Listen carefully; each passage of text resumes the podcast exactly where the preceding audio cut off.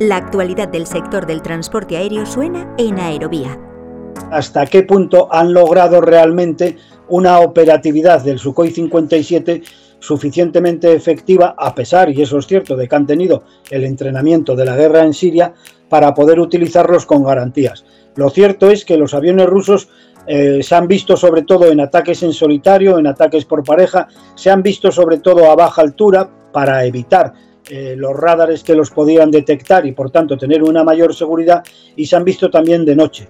Lo que sí creo es que en función de cómo se desarrolle la guerra y en función de cómo esa resistencia se plasme, irán las fuerzas aéreas rusas poniendo todas las capacidades que les resten. Aquí también hay algunas dudas sobre qué, cuántos misiles pueden tener, de ahí la petición a China, sobre qué capacidad de mando, control y coordinación con las fuerzas en el terreno, que también se ha visto muy limitada, pueden ir generando y desarrollando, y todos estos serán aspectos a tener en cuenta. Pero en mi opinión, como en el conjunto de los sistemas de armas puestas eh, en esta guerra por Putin, utilizará todo lo que tenga para poder conseguir sus objetivos militares estratégicos.